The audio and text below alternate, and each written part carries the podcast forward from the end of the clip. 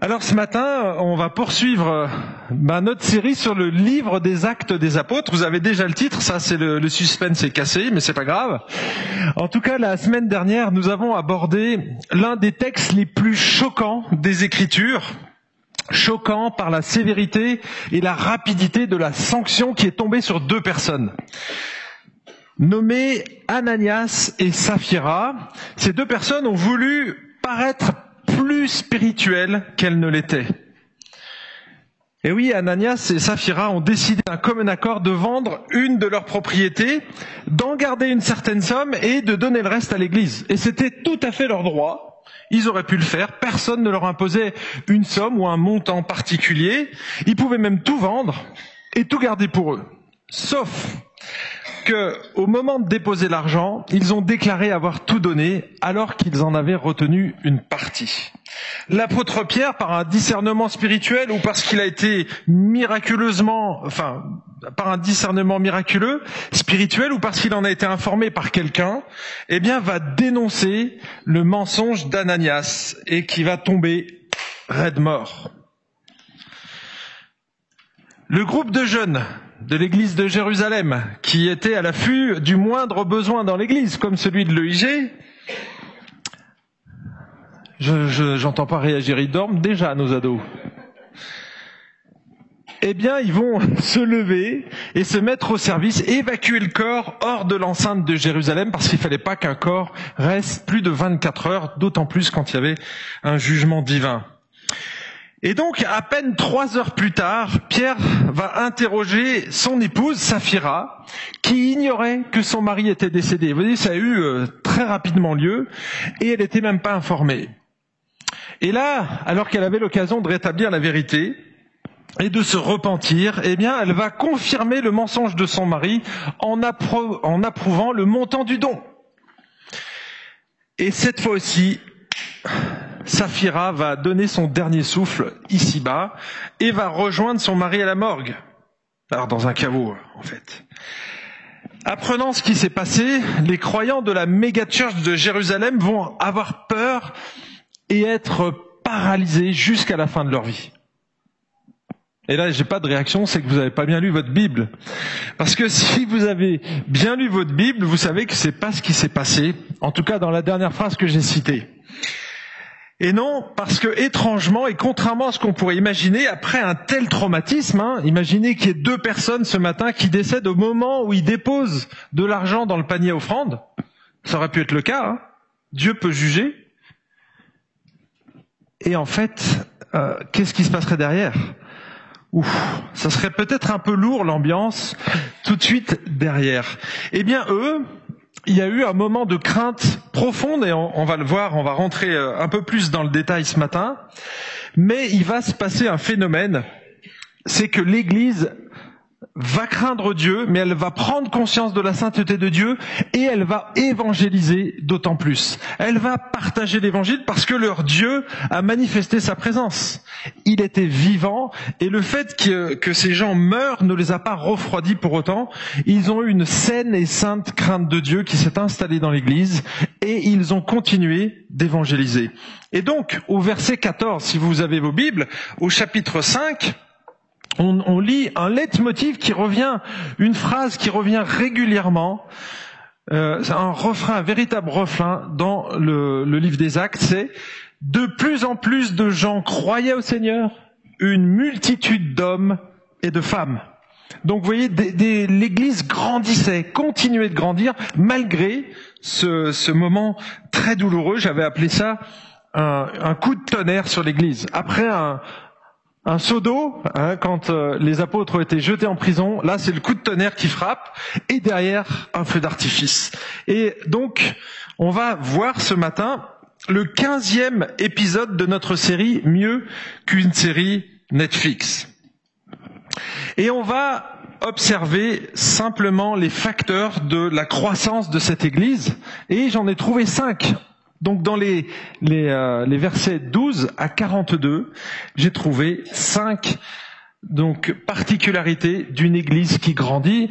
Et je me suis dit finalement Dieu est souverain sur la croissance de son Église, mais il utilise certains paramètres humains et ce serait intéressant d'analyser, de voir comment Dieu fait grandir son Église et au travers de ces circonstances qui pourtant étaient difficiles, eh bien Dieu a fait grandir son Église. Et donc ce matin, on va observer cinq particularités.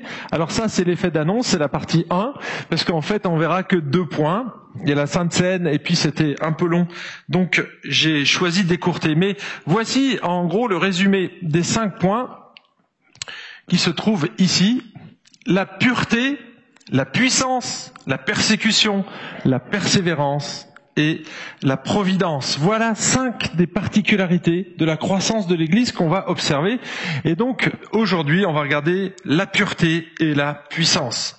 Lisons ensemble les versets 1 à 11 pardon, à 14. Une grande crainte saisit toute l'Église et tous ceux qui apprirent cela. Beaucoup de signes et de prodiges se faisaient au milieu du peuple par les mains des apôtres. Ils se tenaient tous d'un commun accord au portique de Salomon et personne parmi les autres n'osait se joindre à eux. Mais le peuple les louait hautement. Les multitudes d'hommes et de femmes qui croyaient au Seigneur augmentaient toujours plus.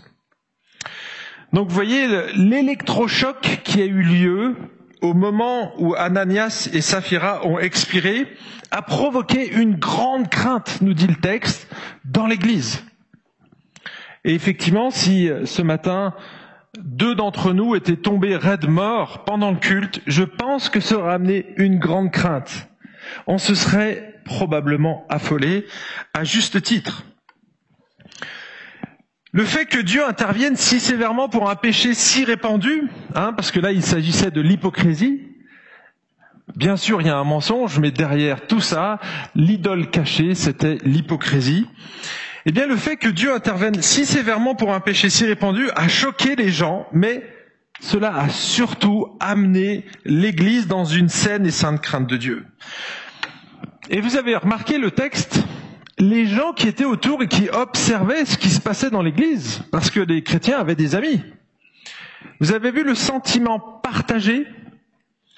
D'un côté, on voit qu'ils n'osaient pas se joindre à eux, et de l'autre côté, ils étaient admiratifs de cette église et de la solidarité qui régnait dans cette église. Parce que Ananias et Saphira, ça reste anecdotique, c'est important, mais c'est qu'un exemple et c'est que deux personnes sur des milliers en fait. Donc là, la Bible a choisi de nous montrer ces deux aspects pour dire attention, on ne rigole pas avec la grâce de Dieu, on n'abuse pas de la grâce de Dieu. Même si ce matin vous êtes vivant sur votre siège, vous restez pécheur. Et c'est une grâce. Et c'est grâce à la miséricorde absolue de Dieu qu'on est là ce matin et qu'on peut se voir les uns les autres, prier les uns pour les autres et qu'on pourra même prendre la Sainte Seine. C'est une grâce. Parce que au moindre péché, Dieu aurait le droit d'enlever notre vie. Car le salaire du péché, c'est la mort. Donc vous avez vu ce, ce, partage. Les gens qui observaient les chrétiens, ils étaient d'un côté attirés et de l'autre côté un peu repoussés. Ils n'osaient pas venir. Mais malgré ça, malgré ça, le Saint-Esprit continuait d'œuvrer. Et dans le verset 14, on l'a déjà lu, eh bien l'Église grandissait. Elle grandissait. En fait, la sanction qui a été dure, choquante pour l'Église, elle a eu une finalité heureuse, c'est que l'Église a grandi. Et c'était le but, c'était la finalité de Dieu, c'est que son, son royaume avance. Et parfois, eh bien, il faut des mesures dissuasives et pédagogiques. En fait, Dieu, au travers de cette sanction, a rappelé qu'il était vivant, que Dieu c'était pas notre copain, qu'on ne devait pas abuser de sa patience et de sa grâce. Mais il a aussi rappelé que la grâce immense et généreuse de Dieu, eh bien, elle ne diminue en rien sa sainteté. Parfois, on aurait tendance à l'oublier parce que Dieu, il est tellement plein de grâce. Il voit un pécheur et il le prend dans ses bras. Mais il reste saint. Si on n'est pas foudroyé, c'est parce que quelqu'un a payé le prix à notre place avant. Mais sinon, honnêtement, on devrait tous être morts ce matin. La manière pédagogique, c'est que Dieu, au travers de cet exemple, a enseigné que l'Église était le nouveau temple de Dieu. Et le temple de Dieu, c'était le lieu où Dieu était présent, et là, il a manifesté sa présence. Oui, c'était fort, mais il a manifesté sa présence et en même temps sa sainteté. Et il a envoyé un message fort ici. Attention, on ne rigole pas avec le péché dans l'Église. Le péché n'a rien à faire. Dans le temple de Dieu, il fallait montrer patte blanche, si j'ose dire ainsi. Il y avait des sacrifices à faire pour le sacrificateur, et ensuite, lui pouvait seulement faire les sacrifices pour les autres. Donc, on ne fait pas n'importe quoi. Nous sommes le temple de Dieu, et c'est l'apôtre Paul qui le dit à plusieurs reprises. Et donc c'était un des autres buts, c'était de purifier le temple. Donc nous dire qu'on est le temple, mais aussi purifier le cœur, les pensées et les motivations qui n'étaient pas justes ici. Alors oui, ça a été radical, mais qu'est-ce que ça a été efficace?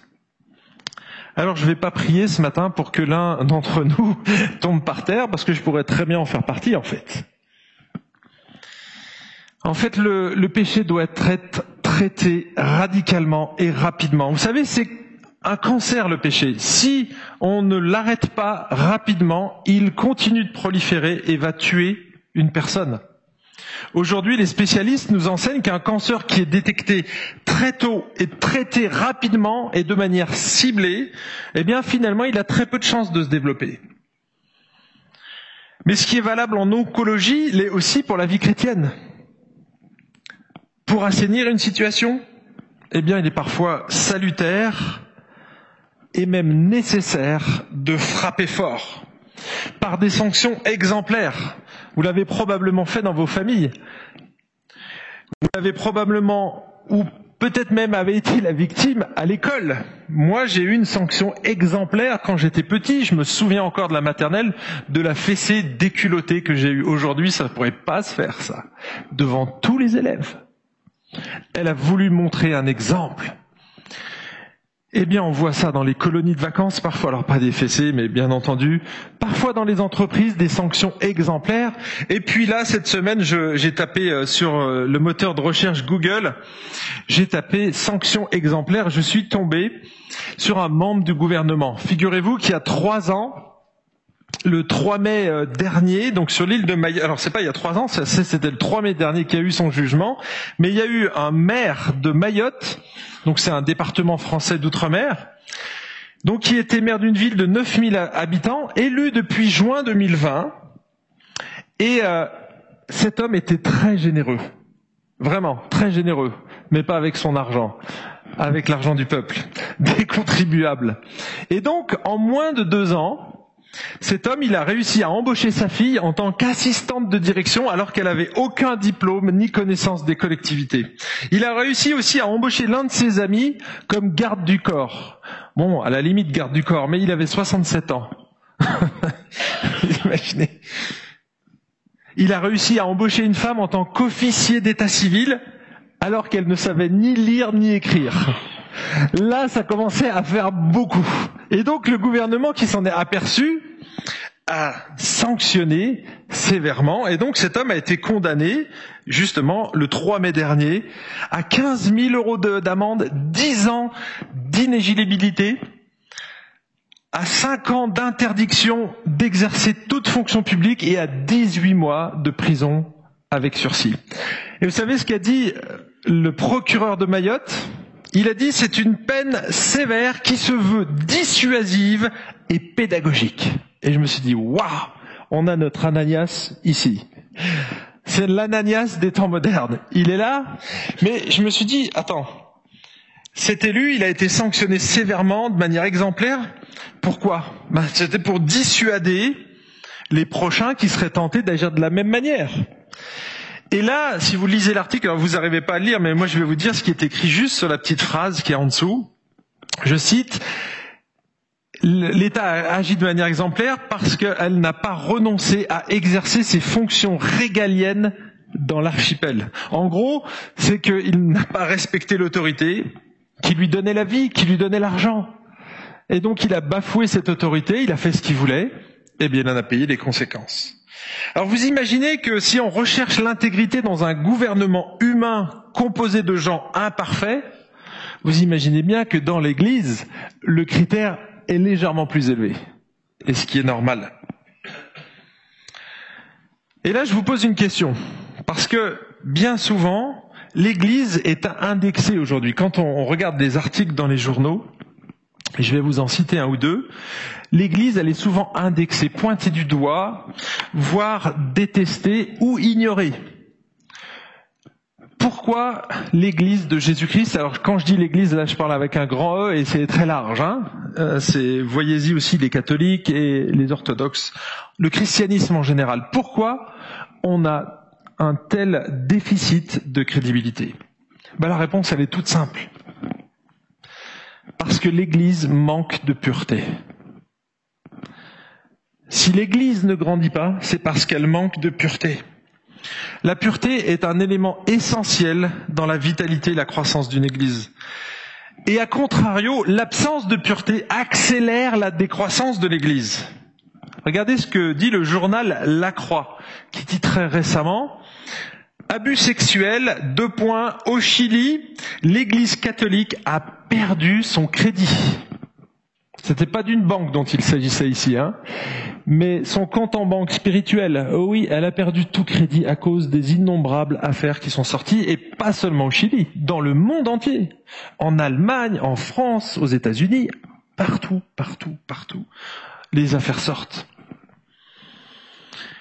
Regardez ce que titrait encore la Croix sur les abus sexuels. Les abus sexuels dans l'Église ont-ils contribué au recul du catholicisme? Alors il faut lire l'article, mais je vous dis juste qu'il y a en dessous ce n'est que depuis leur divulgation à grande échelle, ces 20 dernières années, que les scandales contribuent à accélérer la prise de distance des Français avec le catholicisme. Et vous savez, on pourrait multiplier les articles comme cela, et on constaterait toujours la même chose.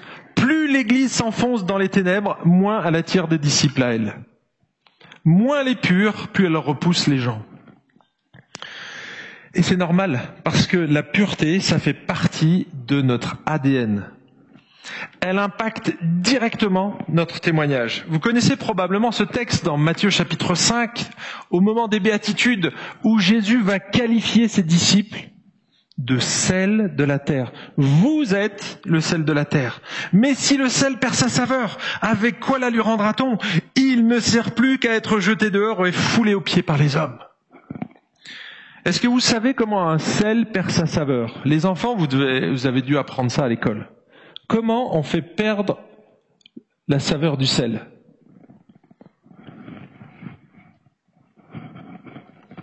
Toi, tu es un enfant. Vas-y, continue. C'est ça.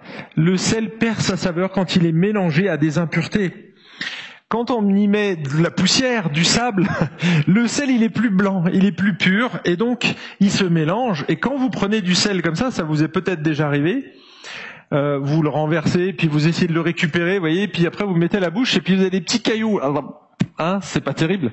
Eh bien, c'est ça en fait. Dès qu'on rajoute des impuretés dans le sel, il finit, il est plus utilisable. On peut plus le manger. On peut plus s'en servir. Et Jésus, il dit c'est terrible. Si le ciel, le ciel, si le sel n'est pas pur, il est inutilisable et il est jetable. C'est-à-dire que Dieu n'a plus besoin de nous et il va nous mettre de côté. Et c'est ce qui se passe. Quand on laisse le péché entrer dans l'église, l'église devient inutile et donc on devient un Kleenex jetable. On est bon à être jeté et foulé aux pieds. Dieu nous aime, les amis, attention. Mais si on persévère dans nos péchés et qu'on vient à l'intérieur du corps pourrir quelque part les relations, eh bien on finira par l'atteindre.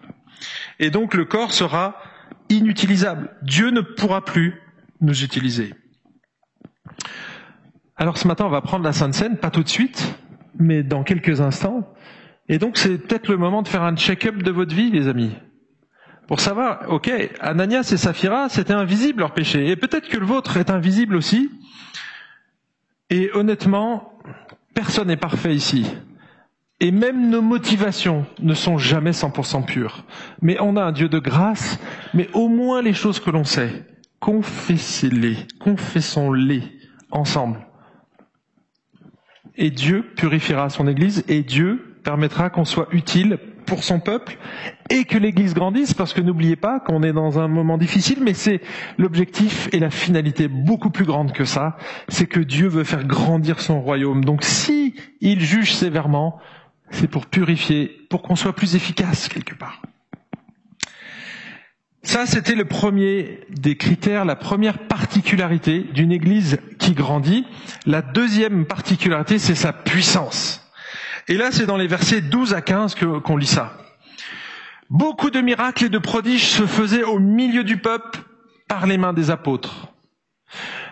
On apportait les malades dans les rues et on les plaçait sur des litières et des grabats, afin que lors du passage de Pierre, son nombre au moins puisse couvrir l'un d'eux. La multitude accourait aussi des villes voisines de Jérusalem et apportait des malades et des gens tourmentés par des esprits impurs, et tous et je, rajoute, sans exception, sans condition, était guéri. Alors j'ai rajouté dans le texte, hein, mais on va voir pourquoi j'ai rajouté. Ici, c'est le genre de texte qui donne envie de revivre les premiers temps du christianisme, n'est-ce pas? Quand on lit ça, on se dit waouh, ce genre de miracle, moi, j'aimerais vraiment y être quelque part il y avait beaucoup de miracles. Le, terme, c'est vraiment pour accentuer la, la, générosité, un grand nombre, beaucoup, c'est un grand nombre de miracles. Et vous avez probablement noté un petit détail qui a toute son importance, c'est que les miracles n'étaient pas faits par l'Église, mais par un groupe restreint. Regardez bien le texte. Par la main des apôtres. La particularité de cette période, c'est qu'elle était liée à la présence des apôtres. Le verset 12 pourrait nous laisser croire que les apôtres étaient la source des miracles et des prodiges. Alors oui, quelque part, et non. Parce que les apôtres en eux-mêmes n'avaient absolument aucune capacité. Leur don de guérison était surnaturel et venait de Dieu. Paul lui-même le reconnaît dans 2 Corinthiens chapitre 5. Regardez ce qu'il dit. Non que nous soyons par nous-mêmes capables de concevoir quelque chose comme venant de nous-mêmes, mais notre capacité vient de Dieu. Il nous a aussi rendus capables d'être ministres d'une nouvelle alliance, non de la lettre, mais de l'esprit, car la lettre tue, mais l'esprit fait vivre. En fait, la capacité des, apôtres venait pas d'eux-mêmes, mais elle venait de Dieu. Dieu a câblé, équipé, armé ses serviteurs pour être des canaux de bénédiction. D'accord? Donc eux, quelque part, c'était des humains comme vous et moi. Mais Dieu les a choisis, eux, les douze. Au départ, il y avait Judas, puis après, il y a eu Paul. Enfin bref, il avait choisi quelques hommes seulement comme étant les canals de ces bénédictions. Regardez ce que dit Acte 19, verset 11. Et Dieu, et ça va clarifier la chose, et Dieu faisait des miracles extraordinaires par les mains de Paul. Et vous voyez ici, on, voit une vraie distinction entre la source du miracle, qui est Dieu. C'est Dieu qui fait des miracles, mais comment Au travers de Paul. Donc il a un instrument. Dieu utilise une pelle, il utilise une tarte, une pioche, j'en sais rien. Mais il a un instrument pour, donc un canal, pour donner la bénédiction. Lorsque alors du coup, on peut se poser la question, euh, qui est l'auteur des miracles? Ici, vous le voyez, clairement, c'est Dieu. Quand il y a eu un doute, l'apôtre Paul, au chapitre 3, vous vous souvenez, on a abordé déjà ce texte, parce que les gens commençaient à l'admirer un peu trop, d'un peu trop près. Hein, vous avez probablement euh, admiré déjà des gens qui font des prouesses et on a ces groupies autour, ces fans, un fan club. Eh bien, l'apôtre Paul avait probablement son fan club aussi. Et donc, comme il voyait que ça devenait malsain, les relations, il a clarifié les choses. Alors, c'est pas Paul, c'est Pierre. Pierre, à cette vue, dit au peuple, vous, Israélites, mais pourquoi vous étonnez-vous de cela? Pourquoi fixez-vous les regards sur nous comme si c'était nous qui, par notre propre puissance ou par notre piété, avions fait marcher cet homme? Vous avez vu qu'ici, Pierre n'attribue absolument pas le miracle à sa piété ou à sa propre capacité. Parce qu'il a conscience que la puissance, elle vient d'en haut. Elle vient pas de lui, elle vient directement de Dieu. Alors dans notre texte, et là je reviens au chapitre 5, on voit que la réputation des apôtres pour euh, ces guérisons, ces prodiges, eh bien, elle avait largement dépassé les murs de Jérusalem, au point que les gens de la banlieue venaient à Jérusalem et venaient pour être guéris. Et dans le verset 15, Luc il va utiliser deux termes pour décrire les chaises roulantes de l'époque. Hein, dans votre traduction, je ne sais pas ce que vous avez, mais moi j'ai les litières et les grabats. Les litières, en fait, c'est pas pour les chats. Hein. C'était des mini divans, des petits lits en fait. Et ça, c'était les riches qui les avaient. Et puis, il y avait les grabats, et là, c'était les nattes de paille. Généralement, c'était les pauvres qui utilisaient cela. Et on voit que finalement, les miracles attirent tout le monde. Parce qu'on a tous des problèmes et parce qu'on voudrait tous être guéris. Et donc, il y avait à la fois les riches et les pauvres qui étaient rassemblés ici. Alors vous avez remarqué euh, dans le texte, alors je vais revenir juste ici, voilà, on amenait des gens sur des grabats et des litières en, ils avaient tellement conscience que Pierre était revêtu d'une puissance qu'ils croyaient que juste même en frôlant l'ombre de Pierre, ils allaient être guéris. Alors en fait, le texte ne dit pas que Pierre les a guéris. Si vous regardez bien, ils croyaient et donc ils amenaient les malades en pensant qu'il allait le faire, mais le texte ne le dit pas. Donc probablement que c'était leur foi à eux, mais en tout cas Pierre, à mon avis, ici ne guérissait pas directement euh, comme Jésus a pu le faire dans la foule avec cette femme quand elle a perdu du sang, elle perdait du sang depuis longtemps. En fait, au verset 16, vous avez remarqué, tous étaient guéris. Alors il y avait des hommes, il y avait des femmes, il y avait des gens qui venaient des autres villes. Donc il y avait des juifs et probablement des non-juifs. Il y avait des riches et il y avait des pauvres. Donc le message et les guérisons n'étaient absolument pas discriminatoires. Elles ne dépendaient pas non plus du type de maladie, parce que tout le monde était guéri.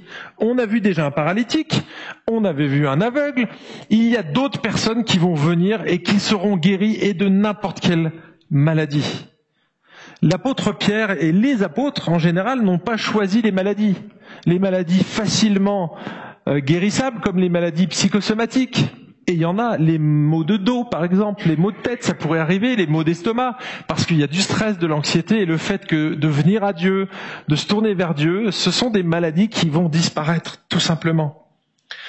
Mais il soignait aussi la lèpre, les cancers, les gens boiteux de naissance, hein, le pied beau, probablement le pied beau de cet homme, donc quelqu'un qui serait totalement incapable de marcher s'il n'y a pas une guérison, les estropiés de la vie, ceux qui ont eu une amputation ou je ne sais quoi d'autre, toutes les maladies étaient guéries. C'était pas seulement des petits bobos ou des rhumes, même si Dieu les guérit aussi, mais c'était des maladies incurables. Et tout le monde était guéri.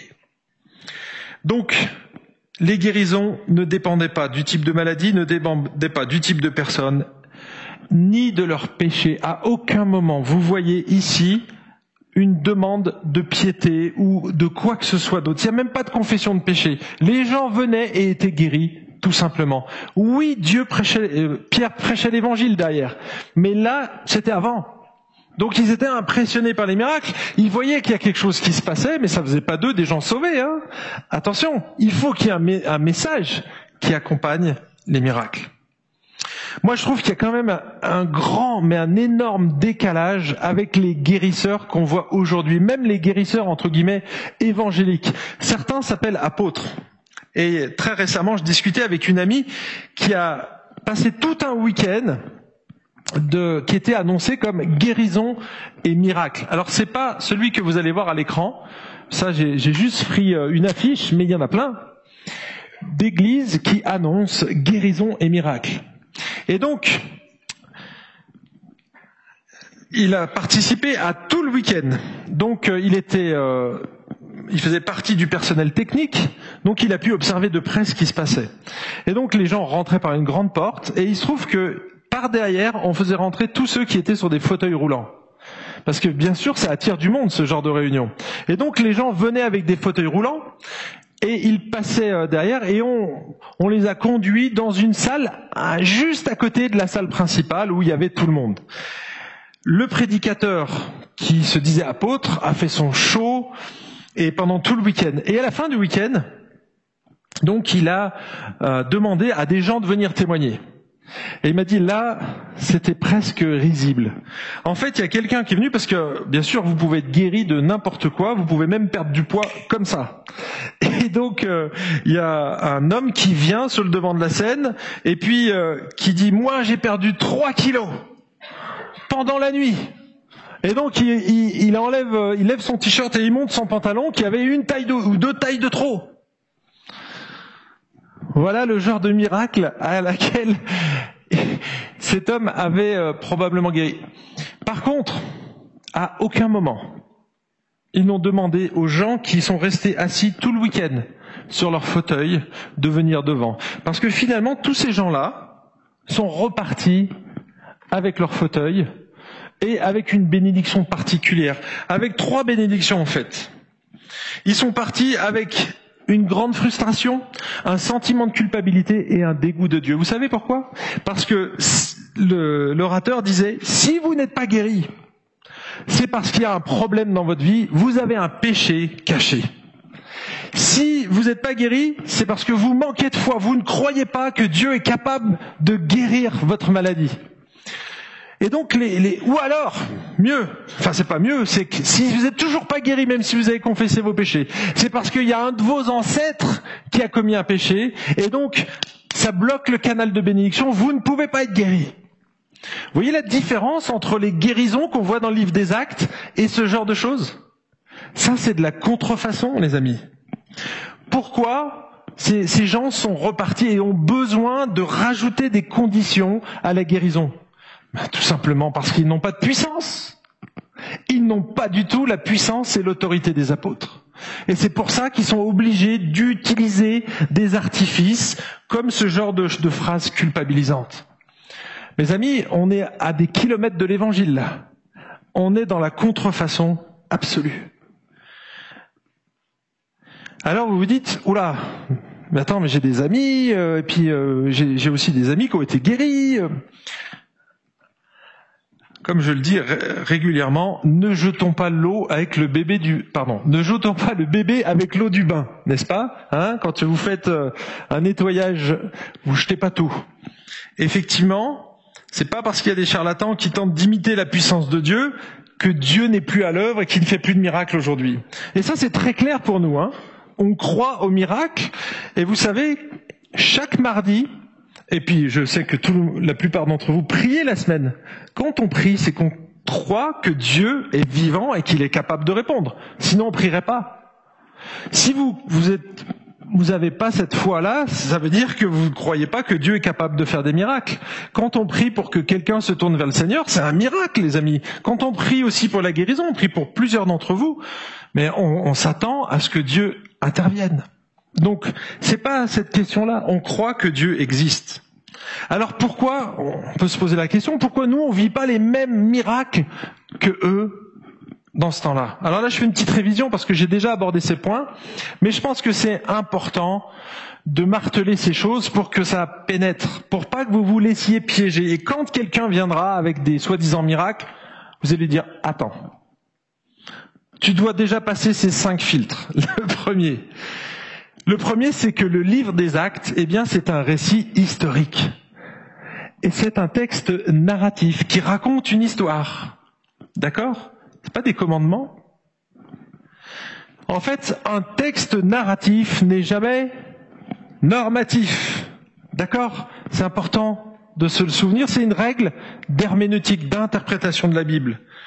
Sinon, les amis, attention tout à l'heure lorsque vous prenez la scène. Parce que vous pourriez être foudroyé aussi. Ou quand vous avez mis tout à l'heure votre argent dans l'offrande. Si vous voulez que le texte soit applicable pour nous aujourd'hui, eh bien attention, on va aussi vivre les persécutions de la même manière. Il faut, il faut appliquer tout en fait. Deuxième élément dont il faut tenir compte, c'est que les miracles et les prodiges étaient quasi exclusivement faits par les apôtres. Là, on a ici et à plusieurs endroits le fait que c'était Paul, Pierre, les apôtres qui étaient présents et qui faisaient des miracles. Il y a quelques exceptions, mais ces exceptions, elles concernent au moins trois personnes, Philippe, Étienne ou Barnabas. mais qui, ont reçu de, des apôtres l'imposition des mains. Après, on voit très très peu de miracles. Donc la deuxième chose, et c'est la troisième chose, pardon, le troisième critère quelque part, c'est que il n'y a plus d'apôtres aujourd'hui. Et donc si je prends la définition de l'apôtre Paul, de l'apostolat, qui donne en 1 Corinthiens 9, verset 1, vous pouvez prendre vos Bibles, il dit, ne suis-je pas apôtre, n'ai-je pas vu Jésus notre Seigneur? Ça c'est le premier critère. Pour être un apôtre, il faut avoir vu le Seigneur. Donc déjà, je pense que ça va éliminer beaucoup de candidats. Déjà au temps de Jésus, il y avait déjà des faux messies. Autant de l'apôtre Paul aussi, mais s'il y en a aujourd'hui, qui se disent apôtres, les amis, vous avez déjà un premier critère, 1 Corinthiens 9, 1. 2 Corinthiens 12, 12, regardez le critère d'un ancien. Les signes distinctifs de l'apôtre ont été vus à l'œuvre au milieu de vous par une patience à toute épreuve, par des signes, des prodiges et des miracles. Ça, ça s'appelle de la puissance. Donc un véritable apôtre, non seulement il doit avoir vu le Seigneur, mais il doit être, avoir une autorité, en fait, et une puissance particulière, prodige, miracle et euh, patience à toute épreuve. Et voyez, ici on a les critères d'un apôtre. Eh bien, je suis désolé de vous dire, mais aujourd'hui il n'y a plus d'apôtres dans ce sens-là. Il y a un sens plus large dans le, dans le sens d'envoyer. Et donc là, oui, effectivement, on peut considérer qu'il y a encore des apôtres, mais dans le sens fort, restreint du terme apôtre, ici, il n'y en a plus, les amis. Et donc, c'est un des troisièmes euh, éléments. Quatrième, c'est que l'activité surnaturelle, qui est particulièrement intense au début de l'Église, eh bien, elle va diminuer progressivement et proportionnellement à la présence des apôtres et à la rédaction du Nouveau Testament. Moi, j'ai lu plusieurs fois le livre des Actes. Eh bien, au début, on voit un feu d'artifice, et plus on avance vers la fin des Actes, et moins il y a de miracles. Et là, on s'étonne. Ah, ben oui, c'est normal. Les apôtres mouraient les uns derrière les autres. Et donc, moins d'apôtres, moins de miracles, tout simplement. Donc plus on a avancé dans le temps, moins il y a eu de miracles. ensuite, l'activité surnaturelle a diminué aussi euh, la puissance. Regardez ce que dit euh, Paul alors que Paul, il avait quand même ressuscité des morts, il a guéri toutes sortes de maladies, il a ressuscité des morts. Regardez ce qu'il dit à Trophime en 2 Timothée 4, 20. Je sais pas si, je crois pas que je l'ai mis. 2 Timothée 4, 20, vous pouvez prendre vos Bibles, il dit, Eraste est resté à Corinthe et j'ai laissé Trophime malade à Millet. Attends, un gars qui ressuscite des morts, qui guérit n'importe quelle maladie, pourquoi il aurait laissé un serviteur de Dieu malade à Millet? C'est que c'était plus la même chose. Timothée, mon verset préféré, vous le connaissez 1 Timothée 5, 23, Timothée avait des fréquents maux d'estomac et donc des problèmes de digestion, des problèmes intestinaux. C'était fréquent chez lui. Paul aurait très bien pu lui imposer les mains et le guérir. Il l'a fait pour des dysenteries, il l'a fait pour d'autres maladies. Dans, dans le livre des actes, on y viendra. Et pourquoi il ne le fait pas? Qu'est-ce qu'il lui dit? Arrête de boire que de l'eau mais bois un peu de vin. Alors attends, je précise, hein. C'est un commandement. C'est un commandement, bois du vin, mais un peu. Ok? Donc, c'est pour sa guérison. D'accord? C'est pour sa guérison. On utilisait le vin comme un, un mode de guérison. Ça purifiait l'eau aussi. Mais voyez, utilise du vin, bois pas que de l'eau. Et là, on se dit, tiens, c'est bizarre. On est à la fin. Timothée, c'est juste avant les années 70. D'accord? Donc, euh, à cette période-là, la plupart des apôtres étaient morts et on voit qu'il y a une diminution progressive de la puissance et, de ces phénomènes qui avaient lieu au début et qui étaient explosifs. Et le dernier, c'est que les signes et miracles confirmaient l'authenticité du message apostolique. Et là, il faut suffit de lire Hébreu chapitre 2, qui est un écrit tardif en 64. Donc vous voyez, c'est un des plus tardifs. Regardez ce que dit l'auteur de l'Épître aux Hébreux, c'est pourquoi nous devons prêter une plus vive attention. Alors c'est le verset 1 du chapitre 2. C'est pourquoi nous devons prêter une plus vive attention à ce que nous, à ce que nous avons entendu, de peur d'aller à la dérive. Et là, je saute au verset 3.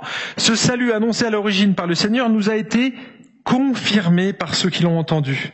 Dieu, appuyant leur témoignage par des signes, des prodiges, des miracles variés et par des communication, pardon, du Saint-Esprit selon sa volonté. Et effectivement, Dieu a déversé des miracles selon sa volonté à cette période-là, mais c'était confirmatoire. Il a été, il nous a été confirmé. Ce message qu'ils ont entendu des apôtres ce message a été confirmé. L'authenticité, le sceau divin a été authentifié par les signes et les miracles. Et voilà un des cinquièmes signes, si on peut dire ça comme ça, et donc il faut les retenir, ces éléments-là, parce que si on, on, enlève ça, eh bien on peut faire dire n'importe quoi à la Bible en fait. Alors je réponds maintenant plus directement à la question, est-ce que ça signifie que Dieu guérit plus aujourd'hui? Eh bien, je l'ai déjà dit, non. Mais les miracles que Dieu fait aujourd'hui ne sont plus les mêmes, ils sont plutôt ponctuels et circonstanciels. D'accord? Donc, c'est-à-dire qu'on va pas avoir des, des, séries de miracles pendant des années, comme ça a été le cas au, au début du livre des Actes, mais que ça va être beaucoup plus circonstanciel. Il n'y a absolument aucune mesure avec les temps apostoliques. Et pourquoi? Eh bien, tout simplement parce que l'économie de Dieu, elle change avec le temps. Vous connaissez ce verset dans Hébreu chapitre 13, verset 8, qui dit Dieu est le même. Dieu est le même. Son identité, elle ne change pas. Mais ça ne veut surtout pas dire que Dieu fait les mêmes choses. Au cours de l'histoire, Dieu a varié sa manière d'agir. Et donc, il faut vraiment prendre ce texte avec des pincettes quand on le lit. Oui, mais Dieu c'est le même. Oui, c'est le même, mais il ne fait pas toujours la même chose. Donc aujourd'hui, Dieu agit encore, mais plus avec la même intensité et plus avec les mêmes personnes. Aujourd'hui, il n'y a plus d'apôtres.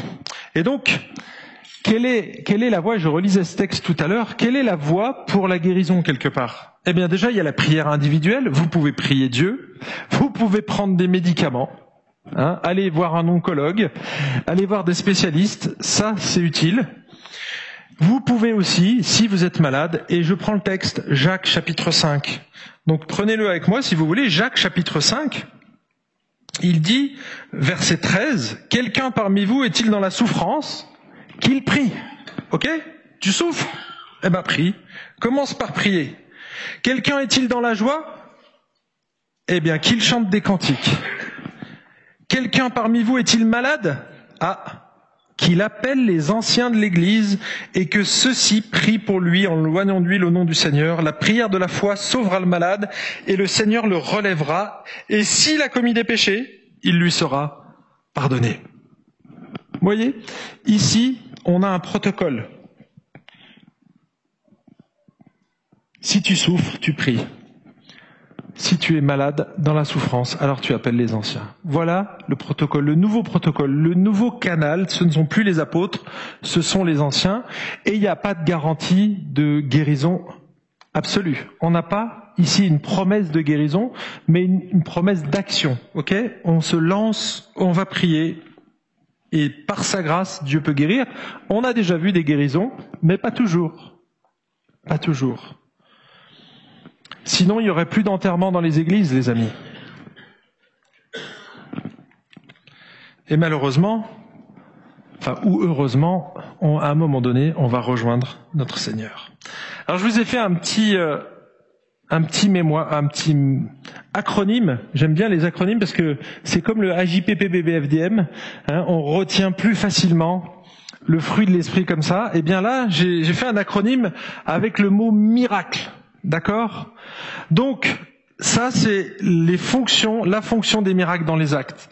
La première des choses, manifester la présence de Dieu. La deuxième, I, interpeller les incroyants sur la réalité de Dieu. R, rétablir l'ordre normal des choses. A, annoncer la venue future du royaume de Dieu. C, créditer la parole des apôtres. L, laisser un avant-goût du ciel. E, établir une sainte crainte de Dieu et est solidifier la foi des croyants? Vous avez ici une synthèse de la fonction des miracles dans les actes. Moi, je vous encourage à la mémoriser en fait. Alors bien sûr, c'est pas la parole de Dieu, mais vous avez une synthèse sur l'enseignement, sur les miracles et pourquoi ils étaient là dans le livre des actes.